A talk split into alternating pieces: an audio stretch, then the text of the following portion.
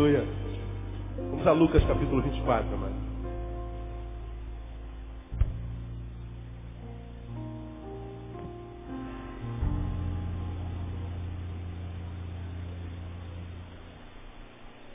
Eu estou falando sobre a vida sem perdas de tempo, desde o dia 5 de julho. E nós temos dois domingos para acabar essa série de sermões, porque daqui a, a, a terceiro domingo já é 2010. E é o primeiro domingo do ano e eu, eu ministro uma outra palavra. Nós temos falado sobre a vida sem perda de tempo e você se lembra do que nós temos ministrado aqui, essa palavra foi muito tremenda. Nós vivemos a vida e não percebemos quanto tempo a gente joga fora.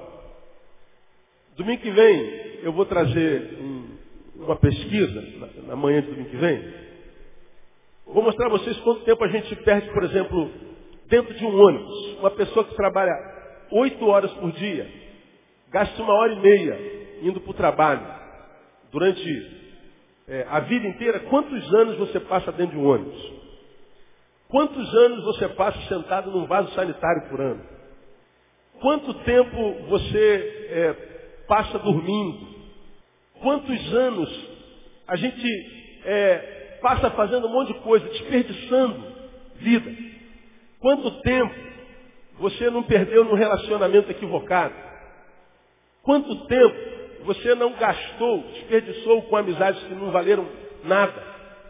Quantos anos a gente perde na vida com investimentos em, em, em, em feitos que não deram em nada, não valeram de nada, não acrescentaram nada. Quantas, é, é, é, quanto tempo a gente perde na vida, não é? Quanto tempo a gente perde na vida? Quanto tempo a gente investiu num projeto que não era de Deus, mas a gente só foi descobrir dez anos depois. E se você olha para trás, você percebe, lamentavelmente, que jogou dez anos da vida fora. E o pior, eles não voltam mais, né? Eles se foram. É leite derramado. E aí, é, nós fizemos uma série de sermões, para quem está aqui pela primeira vez, sobre a vida sem perda de tempo. Tomamos por base Lucas capítulo 24, a partir do versículo 13, que fala do, dos discípulos do caminho de Emaús. E nessa série de sermões nós aprendemos como é que a gente perde tempo na vida à luz dessa palavra. Primeiro, quando a gente se distancia de Deus ou quando a gente se distancia do que é santo. Né? Quando a gente é, se distancia do que é santo. Primeiro que a Bíblia diz, mas buscai primeiro o que? Lembra para mim? O reino de Deus e a sua justiça. Buscai o reino de Deus e a sua justiça quando? Em primeiro. Primeiro. E as, e as outras coisas? O que, que acontece com elas? Elas são acrescentadas. Quando é que todas as outras coisas são acrescentadas. Quando a gente busca primeiro o quê? O reino de Deus. Portanto, a lógica desse versículo é verdadeira. Se eu não busco o reino de Deus em primeiro lugar, provavelmente todas as outras coisas não serão acrescentadas. Por isso, nós temos muitas coisas, mas não todas. E as que nós não temos falam mais alto do que aquelas que nós temos. E aí, porque a gente não tem todo o suprimento ou todas as coisas, a gente vive correndo atrás, estou correndo atrás, pastor, estou correndo atrás, estou correndo atrás. Pois é, quem corre atrás sempre chega em segundo, nunca chega em primeiro. Quem corre atrás está sempre correndo atrás, nunca chega na frente, está sempre perdendo. E aí, correndo atrás, fica como o cachorro que corre atrás do rabo. Fica rodando no mesmo lugar, roda, roda, roda e nunca alcança o objetivo. Onde é que eu errei, pastor? Deixou o reino de Deus em primeiro lugar. E aí o resto é correr atrás mesmo. Aí a vida vai amarrando, amarrando, amarrando. Devagarinho, devagarinho, um nozinho aqui, um nozinho ali, um nozinho aqui, um nozinho acolá. E aí, o que hoje é prazer em você, daqui a pouco vai perdendo prazer. E você sem perceber, a vida vai fugindo de você devagarinho. É como um pneu furado, mas que, cujo prego não saiu de lá. O prego é, ficou no pneu, furou o pneu, mas você que tem carro sabe, não esvazia logo ele vai esvaziando devagarinho. Se acorda amanhã, o pneu está tá, tá baixo, mas não totalmente. Dá para chegar até o, o, borracheiro e encher de novo. Aí você enche e resolveu o problema. Mas daqui a pouco ele esvazia de novo. Ele vai esvaziando, esvaziando. Chega uma hora que ele esvazia tudo. A vida vai fugindo devagarinho, devagarinho, devagarinho, devagarinho. Porque nós deixamos o que é santo. Nós mostramos nesse sermão algumas marcas daqueles que estão distanciados de Deus ou daquilo que é santo. É? É, primeiro, incapacidade de discernir a presença de, de Jesus em meio às crises. Ele perde a sensibilidade espiritual. Entrou em crise e não consegue mais ver Deus. Ele só consegue ver Deus quando está sorrindo, quando está dando certo, quando o time está ganhando.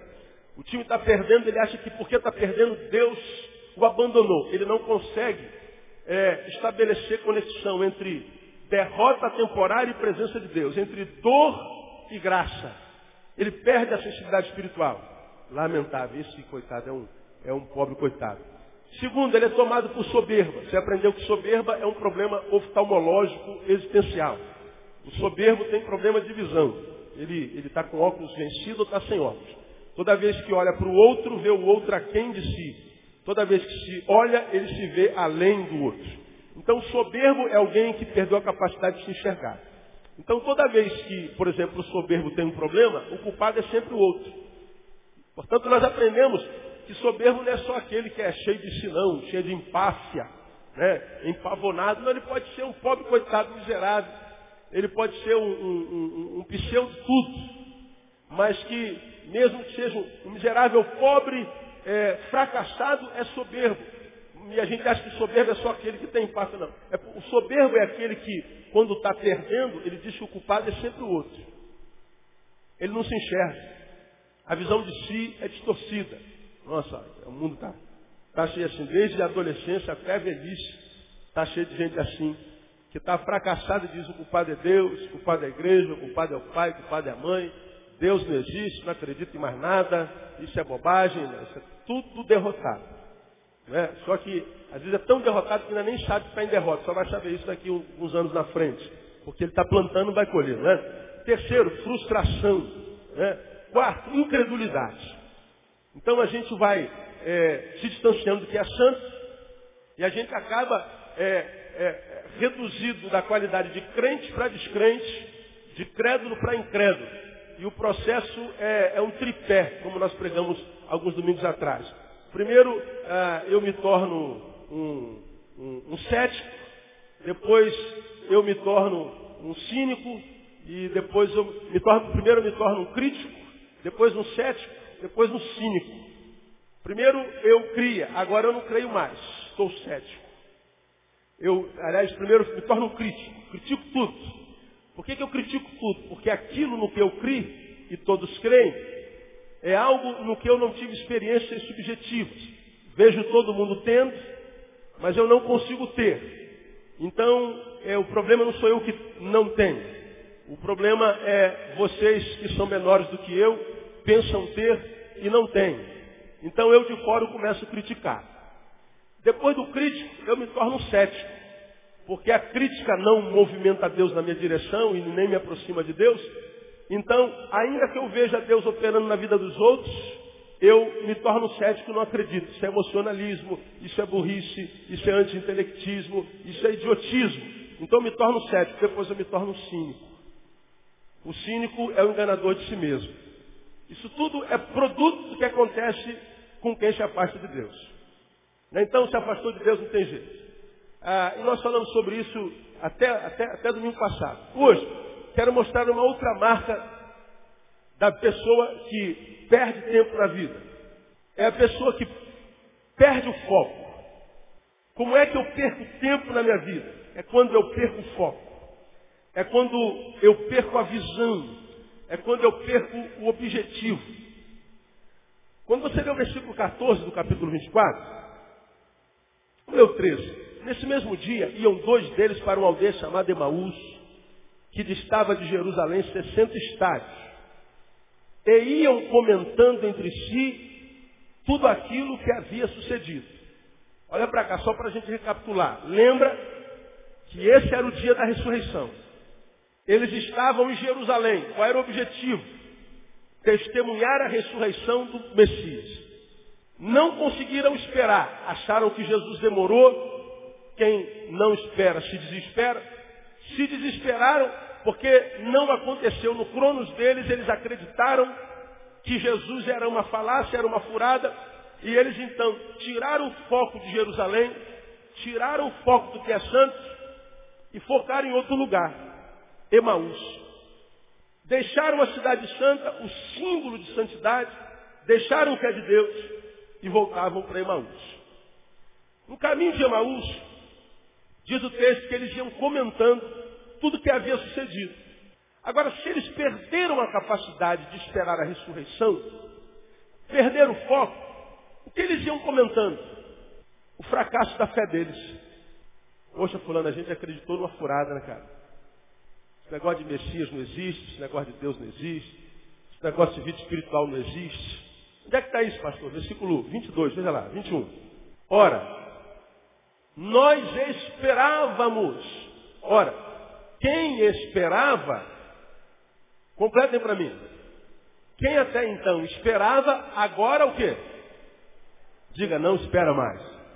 Veja, nós esperávamos, olha lá, que fosse ele quem havia de remir Israel. E além de tudo isso, é já hoje o terceiro dia desde que essas coisas aconteceram. O que, que eles estão dizendo aqui? Nós esperávamos, não esperávamos mais, não esperamos mais. Nós acreditamos que ele ia remir Israel, não acreditamos mais. O que, que aconteceu com eles? Perderam a fé. Agora, como acontece com todo crítico, cético, cínico, o que, que aconteceu com eles? Eles estão dizendo que o problema está em Jesus. Ele disse que ia ressuscitar hoje, mas não ressuscitou. Agora, nós que estamos lendo a história, diga para mim, Jesus ressuscitou naquele dia, sim ou não? Quem acredita que Jesus ressuscitou? Diga, eu acredito, pastor. Diga assim, eu sei que o meu redentor vive. Amém ou não, igreja? Ele vive. Nós sabemos que ele ressuscitou. Eles, depois do diálogo, também souberam que Jesus ressuscitou, porque Jesus apareceu a eles. Agora, nós esperávamos. Perdemos a capacidade de esperar. Nós acreditamos que ele haveria de remir Israel. Não acreditamos mais. Ele remiu Israel, só que Israel somos nós. Então veja, quando se torna crítico, cético, cínico, diz assim, Jesus é furado. Esse negócio de Deus é palhaçada. Isso não existe. Acreditar nisso é bobagem. Nós vamos arrancar esse negócio de espiritualidade de nós. Nós acreditamos que os nossos olhos veem. O pior, nossos olhos não veem nada. O que, que os nossos olhos veem? Quando vocês olham para mim, o que, que vocês podem ver senão uma camisa branca, uma calça jeans e uma cabeça careca, máquina 1? Nessa vez estou mais careca do que nunca, né? É só o que vocês veem. Agora, o que, é isso aqui? Uma imagem. Isso aqui é um teatro. Quando eu olho para vocês, o que, é que eu vejo? Não vejo nada. Nada. Vejo uma imagem. Vejo um holograma. Então, o, o ateísmo, o materialismo é no mínimo burro, mesmo que o materialista e o ateísta acreditem que sejam mais intelectualizados. Nós não vemos nada. Esse, essa dupla de pessoas que conversavam sobre Jesus, perderam o foco. E não adianta. Perdi o foco, a minha vida vira folha ao vento. Quando a gente perde a visão, quando a gente sai do caminho, eu queria, eu queria mostrar uma coisa para vocês aqui, óbvia. Pega aqui, bronze. Quero que você pegue esse corredor ali. Vai, vai até lá, vai, vai, vai com a linha lá, vai ali, ali, isso. Quero mostrar uma coisa para vocês, óbvia, besta e tola. Mas como nós somos tolos todos, né? Então, pode ir, vai embora. Se cortar o pescoço de alguém, tem problema, não, já está salvo, não é? Não tem, não tem xerol, não. Vou mostrar uma coisa para vocês, que é, é, é uma idiotice isso aqui, gente. Mas me permita ser idiota um pouquinho com vocês. Isso. Agora, vem cá, vem cá, vem cá, o Tilson, vem cá. Aí, Bronze, fica aí. Pega aqui, Dilson. Vai lá para outra ponta, no outro corredor. Uma coisa óbvia, tula, idiota, mas que exemplifica o que é perda de foco. A vida sem perda de tempo. Vou mostrar para vocês como é que a gente perde tempo na vida. Beleza. Ah, agora, Bronson, passa por trás do pessoal, se aproxima um pouco mais aí do Dilson. Mas se vocês puderem. Tá. Isso. Vai, vai, vai. Isso. Tá bom, tá bom, tá bom aí. Eu vou mostrar para vocês o que é perda de foco. Ah. Vem cá, Cristiana. É mesmo, você está traduzindo lá, os meninos não vão entender, né? Tem. Vai lá, vai lá, vai embora, vai embora, vai embora. Vem cá, vem cá, vem cá, Vanessa. Vem cá. Ó, não cai não. Pois bem, aqui é onde nós estamos. Nós estamos aqui. Quando a gente perde o alvo, perde o foco, quando a gente sai do caminho, a gente não percebe que saiu na hora. Por quê? Porque entre uma linha e outra, aqui onde a gente está, tem a distância de dois dedos. E a nossa vida, a gente não percebe que se saiu do alvo, a gente não sabe que perdeu o norte na hora. Porque na hora tem só dois dedos de desvio. Aqui, bem pertinho de nós, parece que dá para a gente controlar. É só juntar aqui, ó. Pronto, voltamos para o norte. Agora, se a gente não controla o nosso desvio de rumo aqui, a gente vai empurrando com a barriga, quanto mais longe daqui, mais distante nós ficamos do alvo. Aqui eu estou um dedo de desvio. Se eles dois juntarem lá, junta aí, vê se dá para juntar. Ó. Junta bem, olha só. Parece que é uma linha só, não parece? Então esse é o caminho, esse é o alvo, eu preciso chegar lá. Agora, se eu desvio aqui um pouquinho, vai se separando. Vai se separando. Vai. Vai. Pode ir. Aí. Veja, aqui, amados, ó, dois dedos.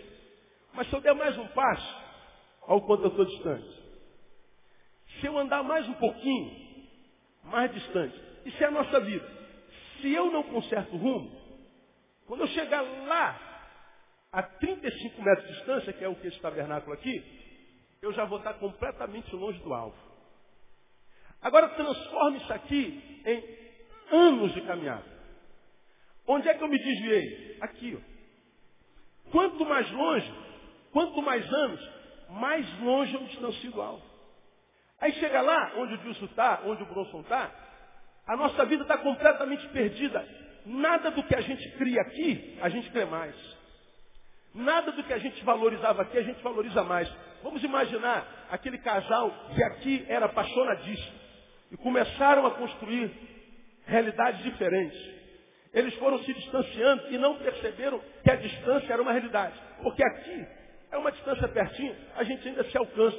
Mas a gente não tratou disso aqui. A gente foi se distanciando, se distanciando. Chega uma hora que nós estamos tão longe um do outro que a gente só consegue falar, oi, tudo bem? A gente só consegue falar gritando com o outro. A gente fala, o outro não entende mais, porque a gente está tão longe, que parece que a gente está falando língua diferente.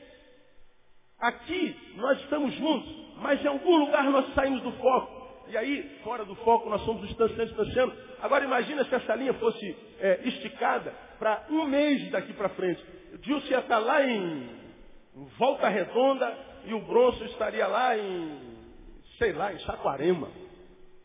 Agora, como é que nós nos distanciamos tanto, pastor? Aqui. Aqui. Uma crítica.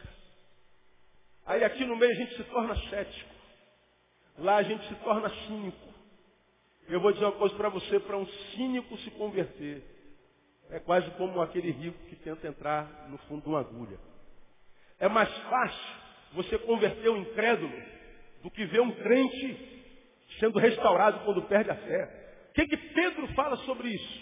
Pode enrolando aí, Deus, obrigado. O que, que Pedro fala sobre isso? Que aquele crente que se converte e volta para o mundo, ele é comparado ao quê? Quem se lembra? Como um, uma porca. Uma porca que faz o quê? Quem se lembra? Volta a revolver-se no lamaçal. E diz o texto que o seu segundo estado se torna o quê? Pior do que o primeiro. Pior do que o primeiro. Quando é que a gente vê crente perdendo tempo? Quando ele passa pela crítica, pelo ceticismo, pelo cinismo. E aí você vê que já no início da vida dele, a construção já começa equivocada. Nós temos exemplos disso aqui na igreja, é fácil. O que, que aconteceu com a vida desses dois aqui? Perderam o foco. O foco era a ressurreição de Salvador. Perderam a capacidade de esperar. E eles foram se distanciando. Se distanciaram tanto que quando Jesus, que eles esperavam ressuscitar, aparece diante deles, o que, que aconteceu? Quem se lembra? Eles não conheceram Jesus. Irmão, eu quando, eu quando ouço um negócio desse, a minha carne treme.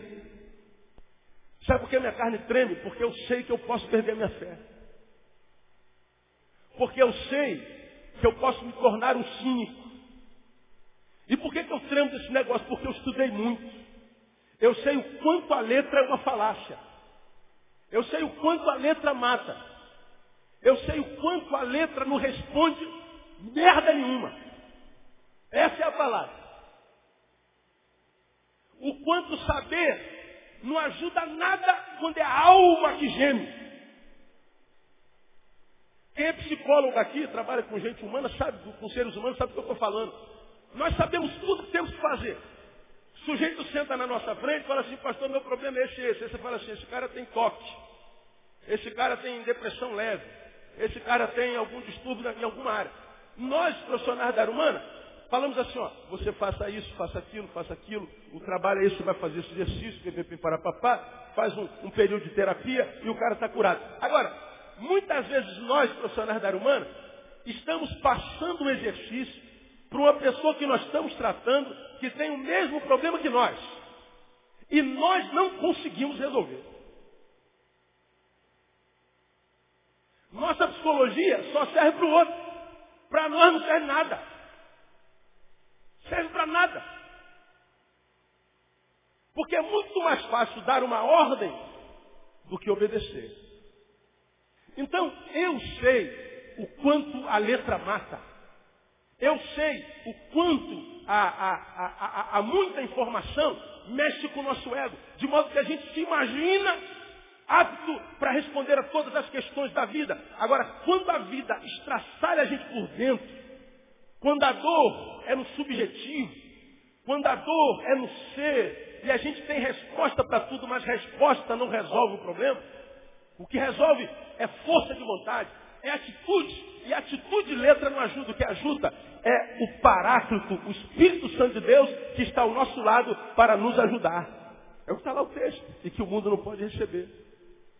Quando é que eu perco tempo na vida? Quando eu perco foco. Meu irmão, para que, que nós nascemos? Nós nascemos para o louvor da glória do nome de Jesus. Está lá em Efésios capítulo 1. Para isso nós nascemos. O foco da nossa vida é a glória de Deus. E quando a gente perde o foco para coisas que são de secundária importância, a gente não percebe que fora do foco a gente vai se distanciando um pouquinho cada dia, um pouquinho de cada vez, e o que sobra na vida é perda de tempo. Lembra que os discípulos no caminho de Emaús, eles caminharam 12 quilômetros até Emaús. Descobriram que Jesus ressuscitou e eles é que haviam se desviado do foco. Tiveram que voltar 12 quilômetros até Jerusalém. Perderam 24 quilômetros na vida. Perderam um dia inteiro de caminhada. Desperdiçaram força. É, viveram decepção e frustração à toa pela simples incapacidade de discernir. Quanto tempo a gente não perde na vida, irmão? Sentando à mesa com gente que não acrescenta porcaria nenhuma. Quanto tempo a gente gasta na vida investindo na vida material e depois que tem tudo na matéria, descobre que a matéria não entrou nem uma vírgula dentro do coração. Quanto tempo a gente gasta amando uma pessoa que não nos ama, querendo morrer por uma pessoa que nem viver com a gente quer. Quanto tempo a gente entra num relacionamento que a gente sabe que a palavra de Deus condena, mas a gente vai atrás do nosso bendito coração. E aí, depois que percebe que o coração nos traiu, a gente volta não mais inteiro, a gente volta pela metade, arrebentado, acabado, deprimido, querendo morrer, desistente da vida, e diz, Deus, por que tu permitiste? Porque você tem livre-arbítrio, filho. Porque você não teve discernimento, você se desviou aqui e não percebeu que se você continuasse nesse caminho, você está bem longe do alvo. E quando a gente perde o foco, a gente perde tempo na vida. Agora olha que coisa interessante.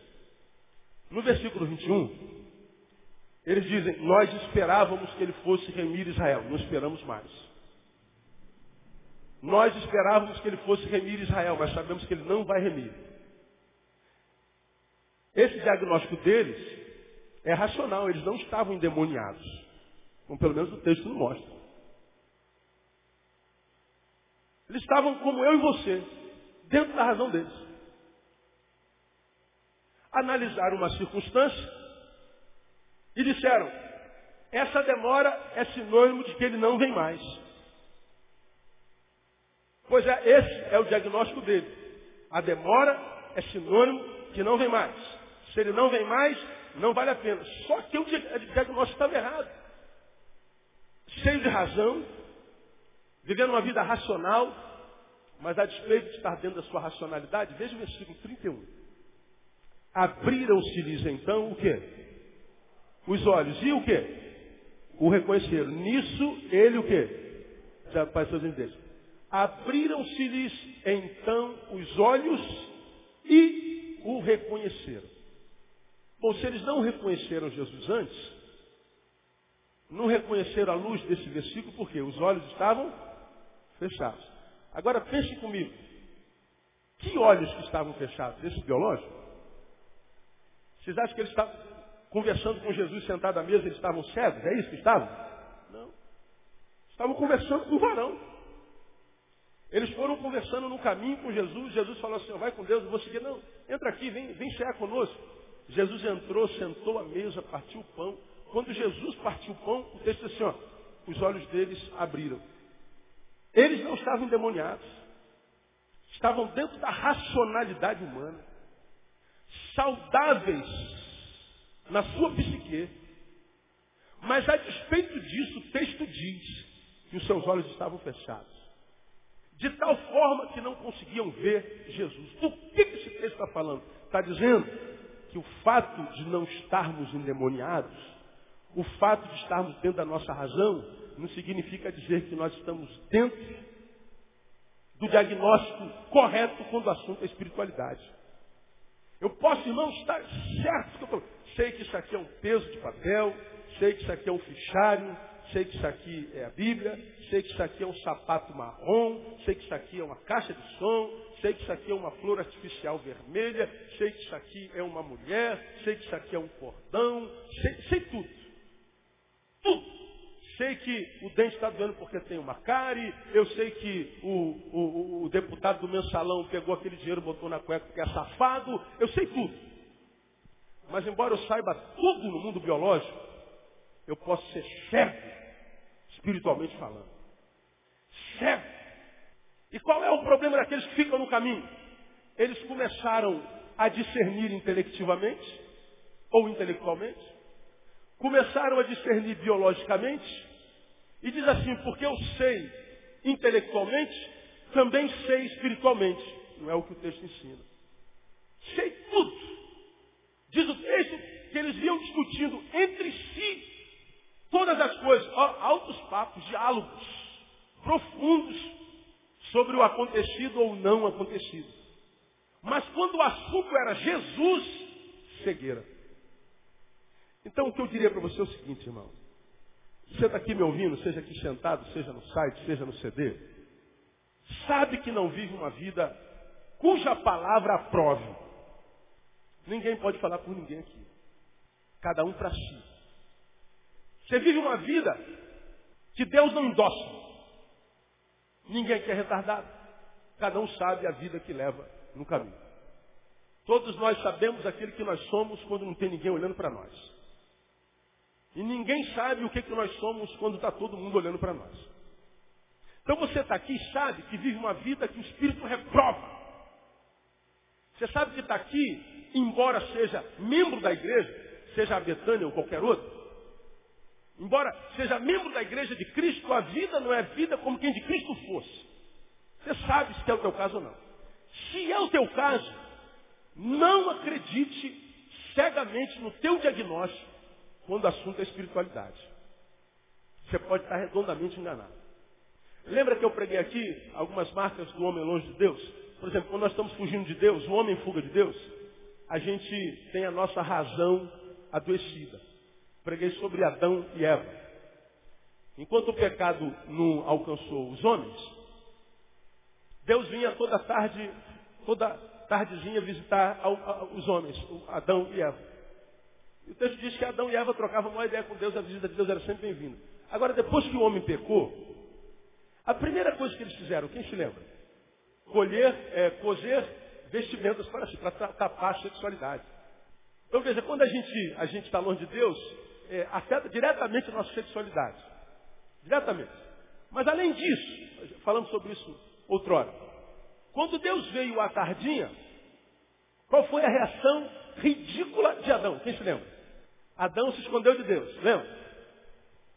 Deus está vindo aí, gente, se esconde. Aí Adão está querendo se esconder de Deus atrás de uma moita. Uma moita. Deus vem, olha ele aqui, ó, escondendo de Deus. E Deus é tão paisão que Deus passa no jardim Adão. Adão, Adão. Adão, onde é que tu estás, Adão? Adão está aqui. Adão, o idiota do Adão. Adão, onde é que tu estás, Adão? Como se a gente pudesse esconder de Deus. E Adão, com a razão adoecida, imagina poder se esconder de Deus atrás de uma moita. Da onde o cara tira essa ideia? Porque quando o pecado nos alcança e domina, ele mexe com a nossa capacidade de diagnóstico. Nós perdemos a capacidade de fazer leitura do mundo espiritual. De modo que quem não vive uma vida aprovada pela palavra não pode, se tem um mínimo de juízo, mergulhar de cabeça no teu diagnóstico sobre espiritualidade. Porque você vai perder tempo na vida. Porque a tua espiritualidade te afasta sempre do foco que é Deus. Sempre. Agora, quando é que você vai saber disso? Daqui a 10 anos. Quando estiver deprimida. Quando estiver querendo morrer. Quando a vida fugir de você. Quando você se olhar no espelho e se achar uma horrível. Quando você já não se sentir mais no ser inteiro, você vai juntar os teus caquinhos e tentar voltar para Deus, para quem sabe Deus é, possa fazer de novo. E o bom é que Deus faz de novo. Há esperança para nós. Agora, o que eu estou tentando ministrar para vocês nesse fim de ano é que nós não precisaríamos esperar quebrarmos tudo para depois Deus tentar reconstruir. Quando é que eu sei que eu estou me afastando de Deus? Quando é que eu sei que a minha vida vai ser uma vida na qual eu vou perder tempo? Quando eu perco o foco. Perco o foco. Esse ano foi um ano muito difícil para mim. Muitas viagens, ministério no Brasil inteiro. Eu não gosto de viajar. Eu não gosto de avião. Eu não gosto de estar em outra igreja que não a minha. Eu não escondo de ninguém. Não conheço no Brasil uma igreja na qual eu, eu, eu, eu me sinta tão bem como, como quando estou aqui. Então, se eu, se, eu, se eu fosse dono de mim mesmo, eu falaria assim, ó, eu não saio mais e acabou. Mas Deus me, me esmagou para que isso fizesse. Eu fui. Cheguei a final de outubro, início de novembro, eu já não aguentava mais andar, cansaço. Eu estou caminhando com cheiro de gasolina. Porque nem na reserva eu tenho mais combustível para andar. Estou tô, tô, tô com um bengala. Eu sabe e minha esposa também como é que eu estou chegando esse final de ano.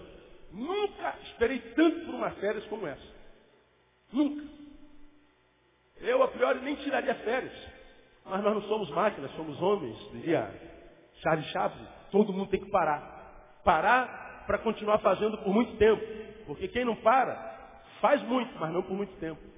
Não tem a bênção da longevidade. Né? Então, é, muito, muito, muito, muito, muito cansado. Numa das semanas dessas de crises existenciais, sentei com meus amigos.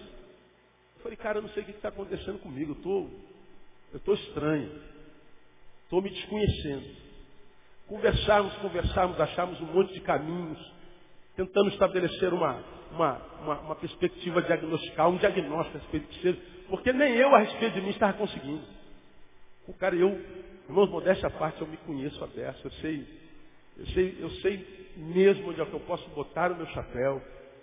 Eu sei com quem eu posso dividir chapéu. Eu sei a quem eu posso dar o meu chapéu. Você sabe o que é, ter 44 anos e ser pastor há 20 anos, líder de gente, nunca ter se decepcionado com um ser humano até hoje? Você sabe é, é, o que é ter investido em gente e nunca ter me decepcionado com uma dessas gentes com as quais eu investi? Deus me deu essa graça.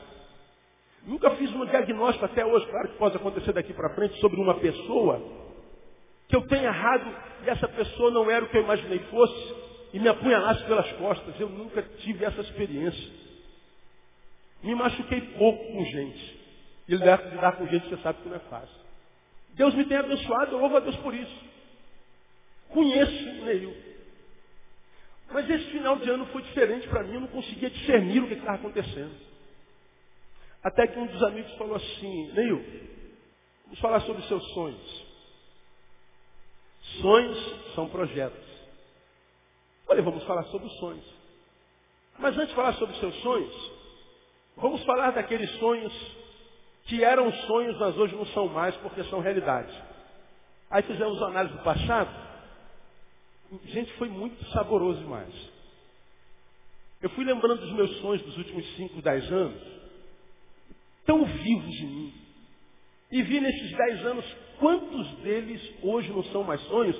Não é porque eu perdi a capacidade de sonhar, mas é porque Deus concretizou cada um deles. Fizemos uma análise de quanto o meu hoje é a concretização do sonho de ontem. E aí um deles falou assim, então você vive a vida dos teus sonhos. Eu falei, é verdade. O que eu tenho hoje foi sonho. Aí ele falou assim, pois é. Quais são os teus sonhos para o futuro? Os dos últimos dez anos se concretizaram, daqui para frente. Aí eu tentei ticar os sonhos do futuro, os objetivos, os projetos. Fiquei três, quatro, chegou a meia dúzia. Olhei para trás, vi dezenas, centenas deles. Projetos, micro, médio e macros projetos. Individual, relacional, existencial, familiar, ministerial. Um monte deles. E vi como a mão de Deus esteve lá. Agora daqui para frente, quando eu fui ticar meus sonhos, eu vi quanto poucos sonhos eu ainda tinha para realizar. Ele falou assim, seu problema é falta de sonhos. Você tem um potencial de imaginação tão fértil, tão grande. Você tem uma capacidade de ver tão longe e você não está usando essa capacidade. Você está com um potencial não desenvolvido. Eu disse essa mesma frase para minha esposa há 10 anos atrás, quando ela na crise, seu complexo de inferioridade, não queria acreditar que ela era capaz de se tornar ministra de louvor da igreja. Ela é uma bênção na vida de vocês, amém ou não? Pois é. Mas há 10 anos atrás eu não acreditava nisso. E ela sentia agonia, eu falei, sabe qual é o teu problema? Sonhos, é, é, é, é, potencial não desenvolvido. É muita força dentro de você, que podia estar sendo canalizada para um monte de coisa, mas está tudo ali represado. Isso gera agonia. Potencial não desenvolvido. E eu ouvi essa frase há, há um mês atrás. Potencial não desenvolvido. Eu falei, rapaz, será que é isso, cara? Mas eu tenho, eu tenho alguns projetos. Pois é, mas em que áreas? Quantas vidas você vive dentro de si? Porque nós temos uma vida, por exemplo, essa vida coletiva, é o que nós somos um para o outro aqui. Agora, tu tem uma outra vida com aquele pessoal que é teu amigo, que tu chama pelo nome. Aquele pessoal para quem você liga quando você está com dor. Aquele pessoal que liga para você quando está mal. Essa é uma outra vida. Mas tem aquele pessoal que vive uma vida contigo que é diferente daquele que está dentro da tua casa. É a vida que você vive com teu, teus filhos. Que vive com a tua mulher em grupo, em casa ali, a familiar. Mas existe uma, uma outra vida ainda, aquela vida que você vive dentro do quarto só com a tua mulher ou com o teu marido. Que é uma outra vida. É uma vida que você vive dentro do quarto que os filhos já não podem entrar. Não vivemos nós casais uma vida dentro do quarto que os filhos não podem participar? Vivemos. Temos a vida profissional, temos a vida é, relacional com Deus, temos a vida subjetiva, temos a nossa individualidade, nosso, eh, nossa individuação. E se a gente não, não, não canalizar, estabelecer um foco, o que, que acontece com a gente? A gente empurra a vida com a barriga. Acordei, né? Seja o que Deus quiser. Vamos lá. Mais um dia. E a gente vive. Mas sem foco. Nós estamos terminando 2009, irmão. E se eu perguntasse para você individualmente, onde é que você gostaria de chegar em 2010? Tem resposta para isso? Não precisa me responder, é você mesmo. O que vem em 2010, a gente vai empurrando para a barriga, né? A barriga cresce mesmo, cada um de nós, homens, né? Passa dos 30, não tem jeito, ela vem. Deve servir para isso, para empurrar o ano. Mas não, qual é o teu foco? Qual é o teu sonho? Qual é o teu projeto? Qual é o lugar onde você quer chegar? Depois dessa conversa com os meus amigos, eu falei, Deus, me engravide de sonhos teus. Meu noivo venha e me engravide de sonhos teus para que em 2010 eu possa parir Sonhos que sejam bons para mim, para os outros e para nós todos. Que 2010 seja um ano onde eu seja uma noiva fértil. Mas eu quero sonhos que não é só para a multidão ver, eu quero sonhos que quando postos em prática faz com que o Neil, ame o Neil cada vez mais. Porque a admiração dos outros por nós é fama. A admiração de nós por nós mesmos, isso é estima. Fama não abençoa em nada. É mentira. Agora, amor próprio, autoestima, isso é vida. Então, esses homens perderam tempo na vida porque perderam o foco. Desvirtuaram do objetivo. Perderam 24 quilômetros. Você pode perder 24 anos. Você pode perder 24 meses. Você pode perder a vida inteira. E vai chegar no final da vida, vai olhar para trás e falar, meu Deus, o que, é que eu fiz com a minha vida? Nada. E não tem outra vida para viver, é só essazinha. Nós não somos kardecistas. Como eu preguei para vocês no dezembro, eu queria muito poder ser espírita. Ah, como eu queria ser espírita. Como eu queria poder acreditar que tem reencarnação. Como eu queria poder chegar no final da vida, olhar para a minha vida e falei, que vida porcaria. Mas não tem problema, eu vou voltar de novo, então vou fazer melhor. Não, não tem outra não. A Bíblia diz que aos homens está ordenado morrer o quê? Uma única vez. Portanto, qual é o lugar da gente ser feliz, irmão? Diga, é aqui. Qual é o tempo da gente ser feliz? Diga, é hoje. É hoje. Então não dá para a gente ficar olhando para trás, chorando as lágrimas, perdendo a capacidade de sonhar, porque isso não muda a nossa realidade. Não podemos perder o foco. Para que você nasceu? Qual o teu objetivo? Qual o teu alvo? Na tua área relacional, que tipo de gente você deseja, ou que tipo de gente você pretende formar? Na tua vida sentimental, na tua vida espiritual, na tua vida profissional, quais são os alvos? Quais são os, os, os objetivos estabelecidos? Precisamos estabelecer. Porque senão a gente vai empurrar a vida com a barriga e a gente percebe que a vida não vai ser boa conosco. Porque a vida, você já aprendeu, só é boa com quem é boa, bom para ela. Se a vida nos vem, a gente desperdiça, a vida não vem mais, ela foge da gente. E lamentavelmente a gente vê muita gente jogando tempo fora, desperdiçando vida, desperdiçando tempo precioso, perdendo tempo na vida, e a vida já está difícil, cheio de objetivo, cheio de sonhos, sem objetivo, sem sonhos, já era. Então eu diria para você que está aqui, jovem, principalmente, nós adultos já apanhamos bastante na vida e vamos aprender com a nossa dor. Quando nós aprendemos com a dor. Agora você que está aqui que é jovem, não espera sentir dor para aprender não, mané. Não espera apanhar, porque você pode não ter oportunidade. Você pode não ter a chance que nós, velhos, tivemos. Por isso eu digo sempre que envelhecer é um privilégio. Eu acho que a gente tem que ter vergonha de dizer a idade quando a gente tem 15, 16, 17, 18, 19, 20. Agora, se tu chegou aos 60, irmão, você fala assim, quantos anos você tem? 60 anos. Quantos anos você tem? 70. Mas encher a boca, sabe? Porque os dias são maus e você atravessou os dias maus e conseguiu completar 70 anos, cara. Isso é muita onda. Muita onda. Porque a nossa geração morre nova.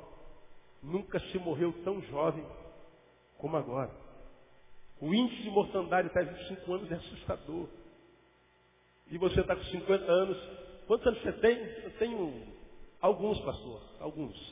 Pô, 54, pastor.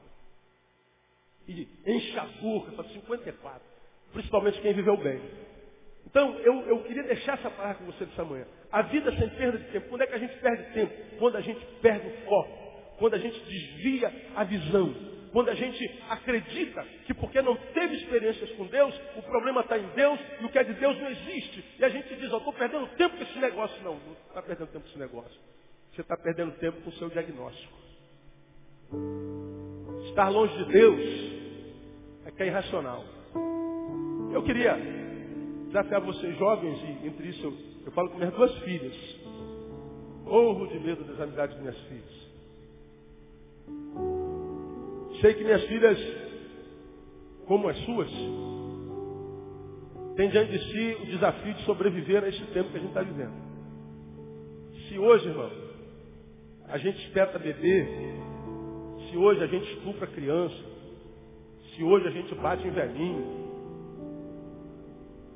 se hoje a babá espanca o bebê, se hoje o pai joga filho da janela, se hoje a gente arrasta a criança no carro, hoje a gente vê essa desgraça toda, imagina onde é que a gente vai estar daqui a 10 anos. Sabedores que somos que nós vivemos um tempo de impunidade. Ninguém faz nada.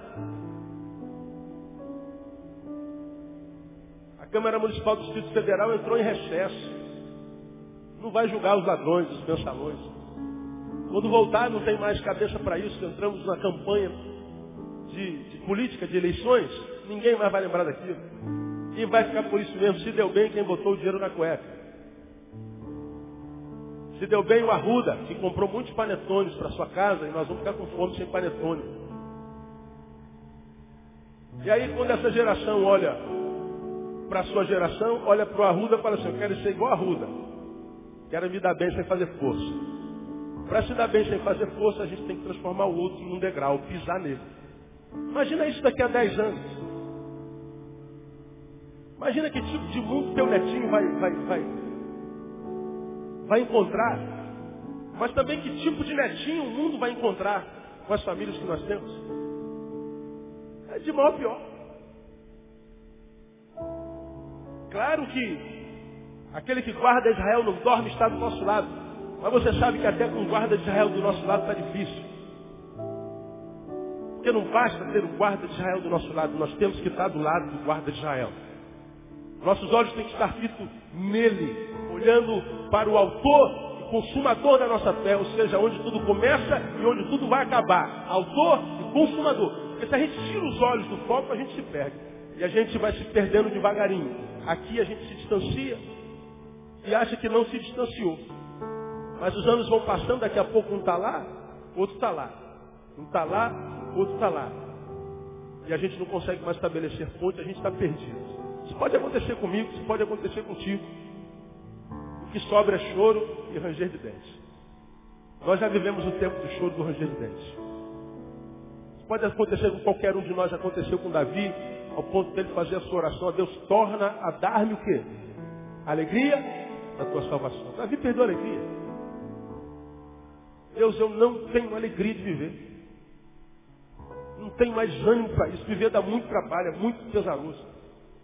E quando Deus é, libera palavras como essa para nós, a vida sem perda de tempo, que a gente tem que pedir a Deus é a capacidade de ouvir. Porque é exatamente isso que o ser humano não tem hoje, capacidade de ouvir. E a fé vem pelo ouvir, ouvir a palavra de Deus. Nós somos a geração que não ouve os pais. Olha aí. Nós somos a geração que os maridos não ouvem a esposa, a esposa não ouve maridos. Nós somos a geração que não ouve a Deus, nós somos a geração que não ouve mais autoridade. Olha aí, ó. Está aí o fruto dessa geração. Está aí. Agora, os filhos dessa geração nascerão. Estão nascendo agora. Se esses que são pais, já são essa geração, já são como são, imagina os filhos deles que serão criados nessa geração. Imagina que será isso aqui daqui a 10 anos, irmão. Os nossos olhos precisam estar postos no Senhor. Nossos olhos precisam estar postos no monte, porque é do alto que nos virá o socorro. E eu tenho dito ao Senhor, Pai, eu quero viver até o fim da minha vida. Eu não quero desperdiçar um dia do meu calendário. Eu não quero desperdiçar uma hora porque a gente vive um tempo de desgraça, eu não quero saber disso, eu quero viver debaixo da tua graça, porque a tua palavra diz que tu nos abençoaste com graça sobre graça. E tu disseste que a tua graça nos basta. Então eu não quero sair debaixo da tua graça nem um instante. Porque senão me torno refém dos críticos, dos céticos, dos cínicos. E posso me tornar um deles. Que capacidade para criticar eu tenho, para ser cético, mas ainda toda a razão do mundo para isso fizer isso, eu posso me tornar um cínico. E se a gente vive uma vida de cinismo, a gente vive qualquer coisa, menos a verdade. E não adianta que não tem como viver a mentira a vida inteira. Logo, logo a mentira nos pune. Somos punidos por aqui plantamos. Então, meu irmão, que Deus te dê a graça de ouvir até o fim da tua vida. Que Deus te dê a graça de viver enquanto você estiver vivo se livrando, portanto, da desgraça de morrer antes da morte chegar, como digo sempre. Que Deus te dê a graça de não morrer antes da morte chegar. Porque nós vivemos num tempo de zumbis. Pessoas que respiram, pessoas que trabalham, mas pessoas que estão mortas. Que viver é um fardo, não é mais uma alegria. E viver é um privilégio. Viver é uma bênção. Então que Deus te dê a graça. Nunca, nunca perdeu o foco. Sonha, sonha e sonha. Porque embora nem todos os sonhos se tornem realidade, você já aprendeu, não há realidade que não tenha nascido de um sonho. Não empurre a vida com a barriga, deixe que o Espírito Santo empurre a tua vida. Você vai ver que vale a pena viver a vida que o Espírito Santo nos ajuda a viver. Que Ele te dê a graça de viver assim. Quem tem ouvidos, ouça o que o Espírito diz à igreja. Aplauda o Senhor bem forte, porque Ele é digno.